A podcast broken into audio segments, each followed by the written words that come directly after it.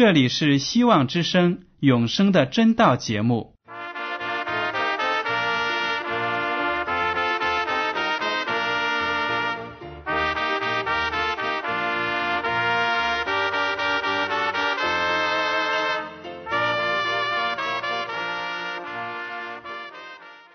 亲爱的听众朋友们，你们好，我是艾德，很高兴今天能和你们在永生的真道这个栏目中见面。耶稣说：“听上帝的话语，并且遵守的人是最有福气的。”所以，艾德现在能够通过电波和你们分享上帝的教导，感到十分快乐。我也希望众位弟兄姐妹。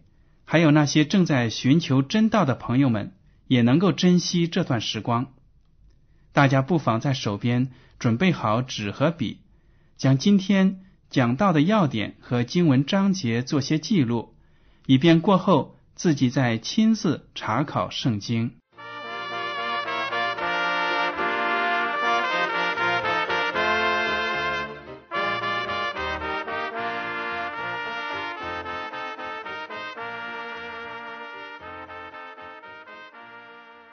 听众朋友们，今天我要和你们分享的题目是定给以色列的日期。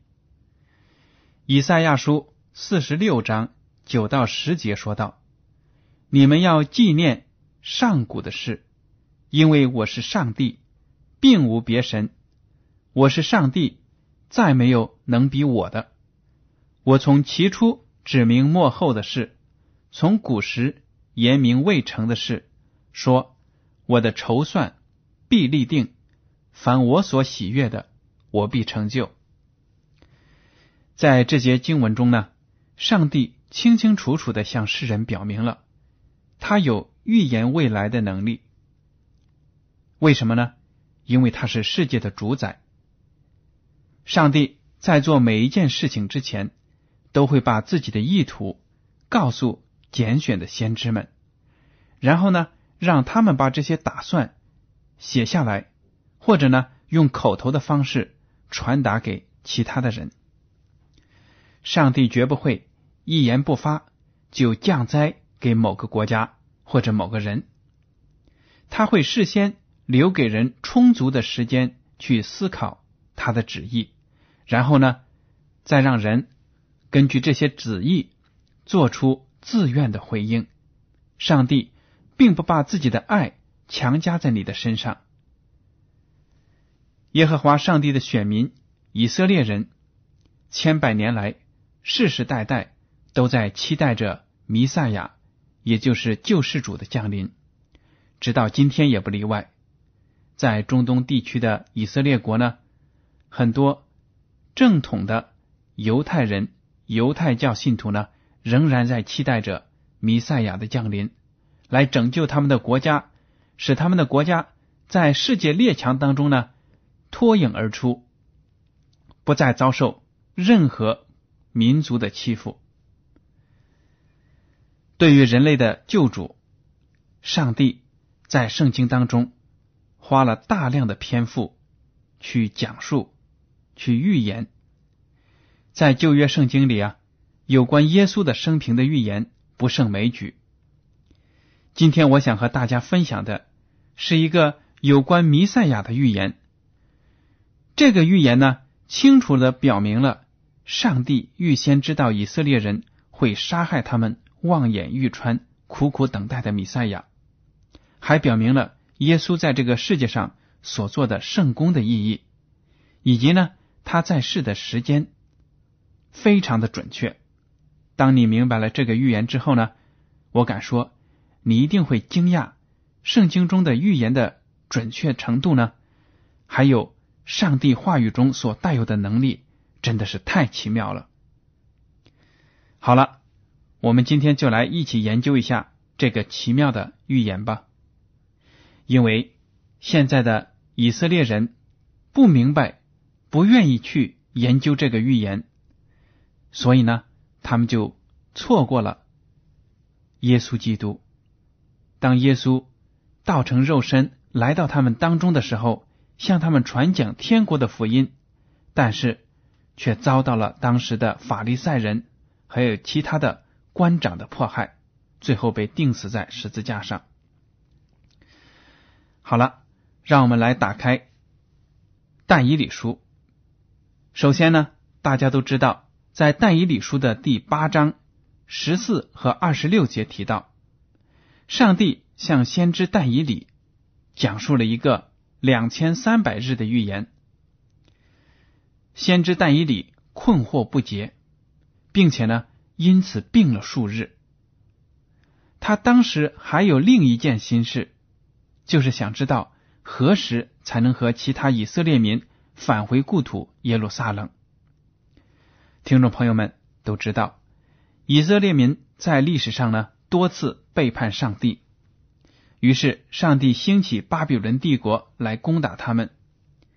以色列沦陷之后呢？尼布加尼撒王，也就是巴比伦的王，率领军队将以色列人赶出了家园，把他们掳掠到了巴比伦。当时年少的但以里也在这群俘虏当中，但是呢，但以里有对上帝完全的信心，因为上帝赐给他智慧，所以他得到了尼布加尼撒王的赏识和重用。但以理虽然在尼布加尼撒王的宫中服侍很多年，但是他的心中依然在思念着巴勒斯坦的故乡。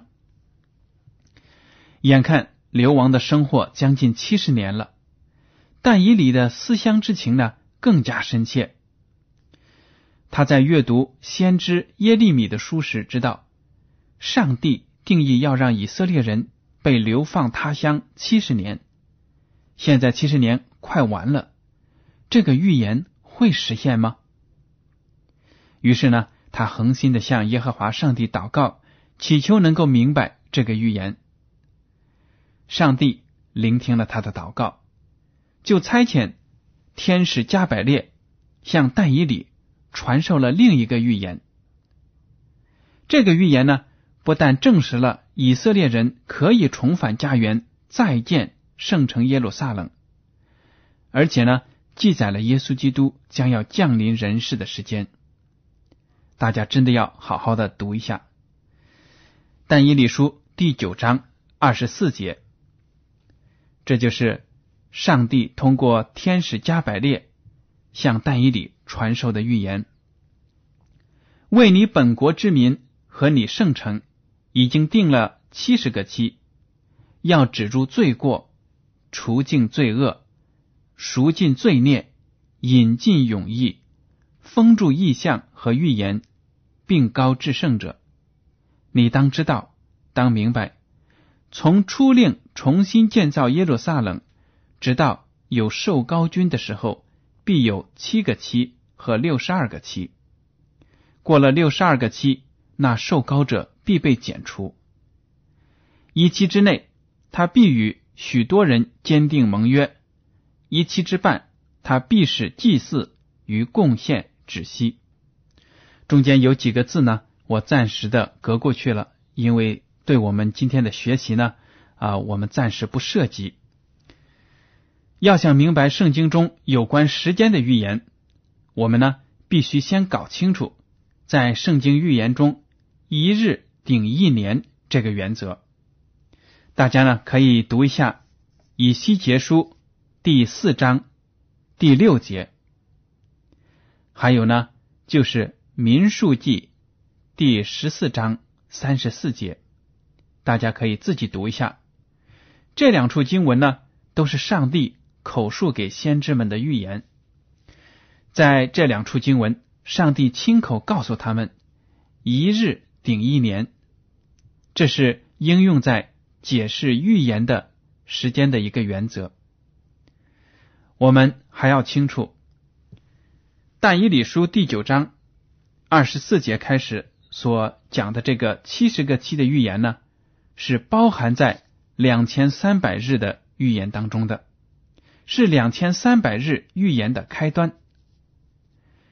这一个开端呢，七十个期，也就是四百九十年。它呢是定给以色列民的。这是专指定给以色列民的一段时间，因为但以理呢向上帝祷告，求上帝把以色列民能不能返回耶路撒冷这个应许再讲一遍。上帝呢就把这七十个七这个时间告诉他了。好了，我们来继续的研究。现在呢？有些教会以为这四百九十年的预言是和两千三百日的预言毫不相干的，是独立的。这个观点呢是错误的。当天使加百列告诉但以里这个预言的时候呢，清楚的说：“为你本国之民和你圣城已经定了七十个期。”这句话里的“定了”两个字，在旧约的希伯来原文中。意思就是分割、划分，也就是说呢，这个七十个七的预言是从八章二十六节所提到的两千三百日的预言中划分出来的一部分。这个预言是专门用来回答但以理为了本国的前途和命运所做的祷告的。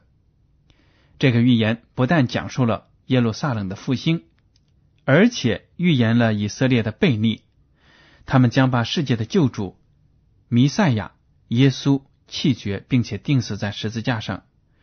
这段时期一过呢，以色列就失去了他们作为上帝选民的资格。我想补充一点的是呢，大家通过这个事例可以看出一个发自内心的祷告所能起到的功效。但以理为了自己本国的命运，向上帝诚心的祈求祷告。经上说。他进食、披麻蒙灰的祷告，这些都是非常谦卑、虚心的表现。当我们遇到特别忧伤的事情时呢，有的时候连吃饭的胃口都会失去，也没有心情去梳妆打扮。先知但以里一想起自己的同胞呢，就伤心不已，因为整个民族都背弃了耶和华上帝，遭到了上帝的咒诅。听众朋友们。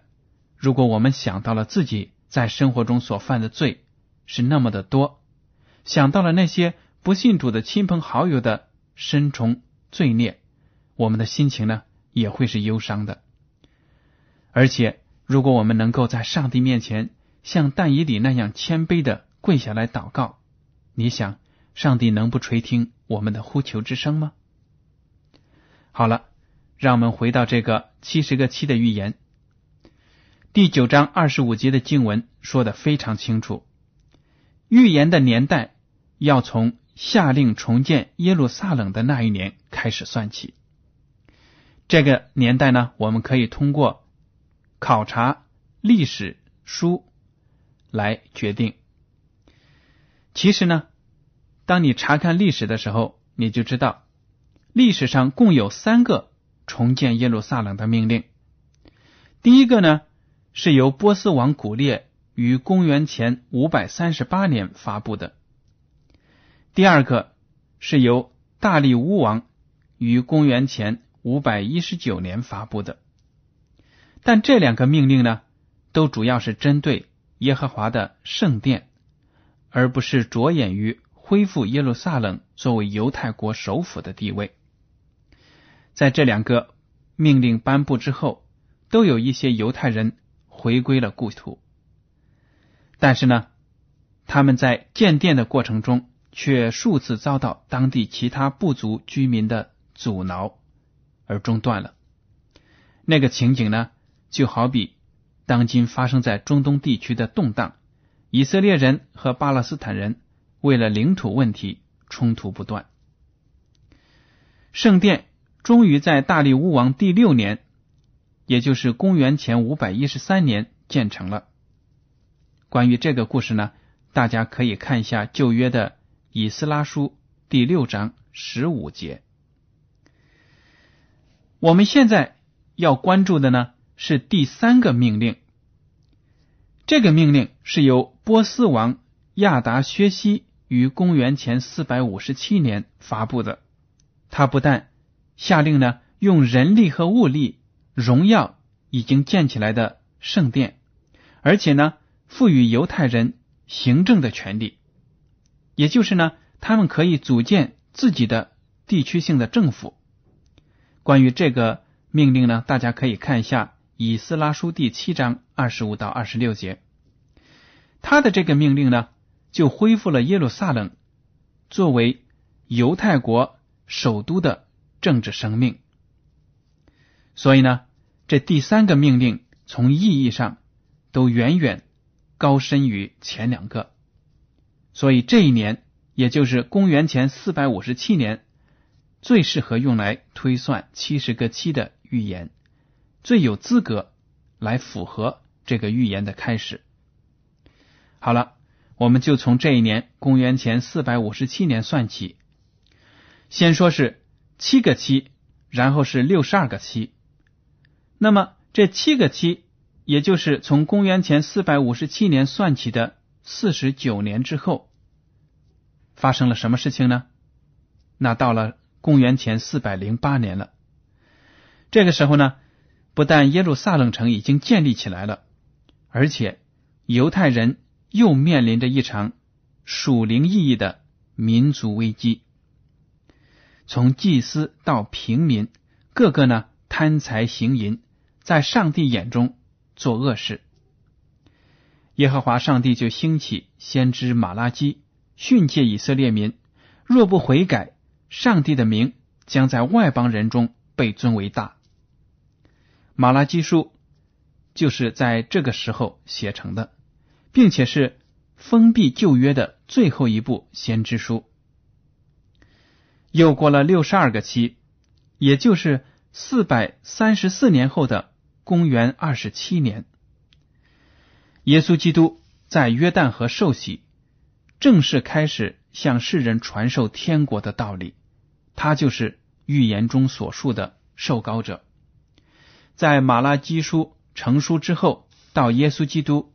出来传道，这之间四百多年的时间呢，上帝没有再给以色列民族任何的能够成书的启示。这段时间呢，被称为沉默的时间，因为上帝要让以色列这个民族静心的研究手头上已经有的各种先知的书，这样呢，可以反省自己的。民族的作为，以迎接弥赛亚耶稣基督的到来。但是，当耶稣基督来到的时候呢，很多很多的人都拒绝了他。好了，我们来看一下耶稣基督是怎么受高开始为上帝传福音的。马太福音第三章一到三节。那时有施洗的约翰出来，在犹太的旷野传道，说：“天国近了，你们应当悔改。”这人就是先知以赛亚所说的。他说：“在旷野有人声喊着说：‘预备主的道，修直他的路。’”我们再读马太福音第三章十三到十七节。当下，耶稣从加利利来到约旦河，见了约翰，要受他的洗。约翰想要拦住他，说。我当受你的喜，你反倒上我这里来吗？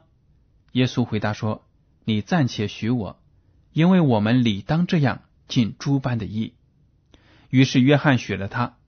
耶稣受了喜，随即从水里上来，天忽然为他开了，他就看见上帝的灵仿佛鸽子降下，落在他身上。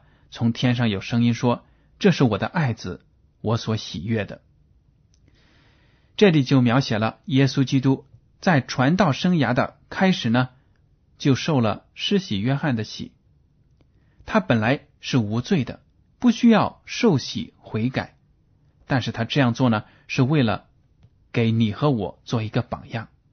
他作为我们人类的救主，却这样顺服上帝的旨意。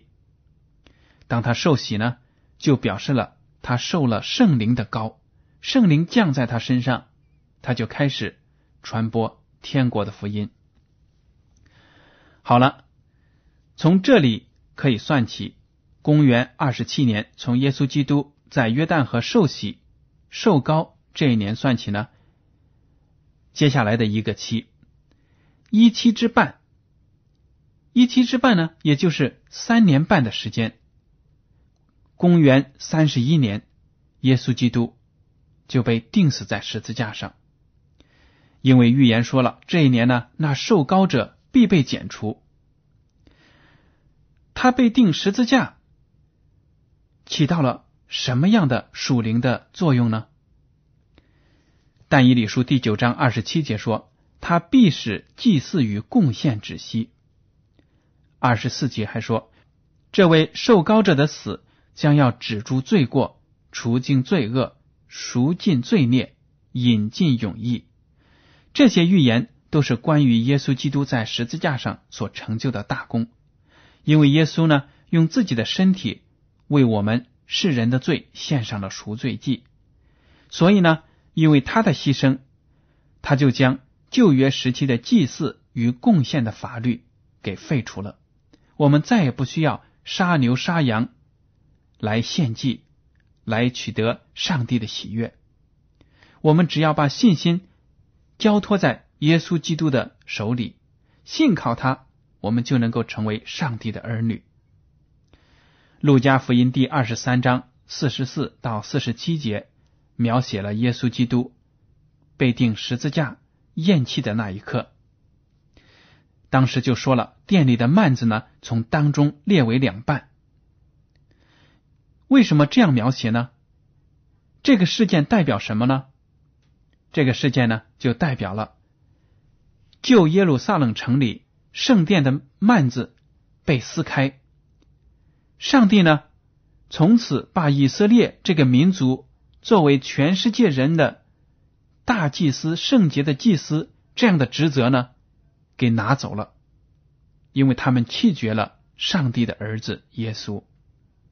从此呢，在此之后，上帝又给他们一些时间，但是他们仍然迫害圣徒，福音呢就开始传向外邦人了。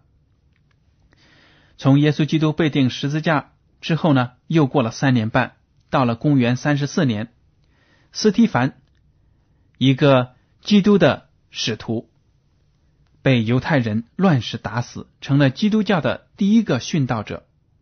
从这一年起，福音才预备好了，要向外邦人传去，因为犹太人确实是太刚硬了。我们来看一下斯提凡被害的时候情形如何。使徒行传第六章十到十五节，斯提凡是以智慧和圣灵说话，众人抵挡不住，就买出人来说：“我们听见他说谤读摩西和上帝的话。”他们又耸动了百姓、长老与文士，就忽然来捉拿他，把他带到公会去，设下假见证说：“这个人说话不住的糟践圣所和律法。我们曾听见他说。”这拿撒勒人耶稣要毁坏此地，也要改变摩西所教给我们的规条。在公会里坐着的人都定睛看他，见他的面貌好像天使的面貌。这里就描写了斯蒂凡呢，从上帝那里有聪明智慧，他行了很多的神迹，到处向犹太人传福音。但是那些法利赛人和文士呢？就按耐不住了，他们就买通一些无赖，做假见证，说斯提凡亵渎摩西和上帝，所以呢，就把他交给官审判。使徒行传第七章五十四到六十节这样说：众人听见这话，就极其恼怒。听见什么话呢？因为斯提凡又在受审的时候呢，趁机向他们传扬耶稣基督的。事迹要他们信主，他们就非常的恼火，向斯提凡咬牙切齿。但斯提凡被圣灵充满，定睛望天，看见上帝的荣耀，又看见耶稣站在上帝的右边，就说：“我看见天开了，人子站在上帝的右边。”众人大声喊叫，捂着耳朵，齐心涌上前去，把他推到城外，用石头打他。做见证的人把衣裳放在一个少年人名叫扫罗的脚前，他们正用石头打的时候，斯蒂凡呼吁主说：“求主耶稣接受我的灵魂。”又跪下，大声喊着说：“主啊，不要将这罪归于他们。”说了这话就睡了。扫罗也喜悦他被害。当斯蒂凡又向他们传道的时候呢，犹太人就非常的恼怒，把他推到城外，乱石打死。斯蒂凡在临死之前说：“求主耶稣接受我的灵魂。”大家要记住，这个灵魂呢，并不是说可以与我们的肉体脱离，就可以飘到上帝那里进入天国，不是的。因为经文接着就说了，斯蒂凡死的时候呢，说了这话就睡了。睡在圣经中就是指人的死亡，人死了就像睡觉了一样。求主耶稣接受我的灵魂，意思就是说呢，耶稣基督啊，我把我的生命交托在你的手里了。他相信耶稣基督第二次复临的时候，一定能够让他的身体复活。所以呢，斯提凡就成了基督徒中的第一个殉道者。当时还描写有一个叫扫罗的青年人，也在杀害他的这帮人当中。后来呢，扫罗在圣灵的感动之下。转变了，接受了主，成为一个基督徒。这个扫罗非常的有知识、有胆量，现在又得到了圣灵的能力呢，就充满了口才和智慧，到外邦人当中去传福音。我们从这里就看得出，以色列这个民族作为一个整体的民族来说呢，弃绝了上帝的独生子耶稣基督，弃绝了。他们苦苦等待了数千年的弥赛亚，他们盼呐盼呐，但是当耶稣基督来到他们面前的时候呢，他们又不认识他，这是多么的令人痛心！所以，当我们学习了今天的永生的真道这个课题之后呢，大家就知道，耶稣基督真的是按照上帝的各种预言来到这个世界上拯救我们。上帝的话是从不会落空的。好了，今天的永生的真道节目呢，到此就结束了。您如果对今天的讲题有什么想法，或者对这个栏目有什么建议，就请写信给我。我的通讯地址是香港九龙中央邮政总局信箱七零九八二号，请署名给爱德。爱是热爱的爱，德是品德的德。如果您还没有属于自己的圣经，那么就可以写信告诉我们，我们会给您寄上一本。好了，感谢您收听今天的广播，我们下次再见。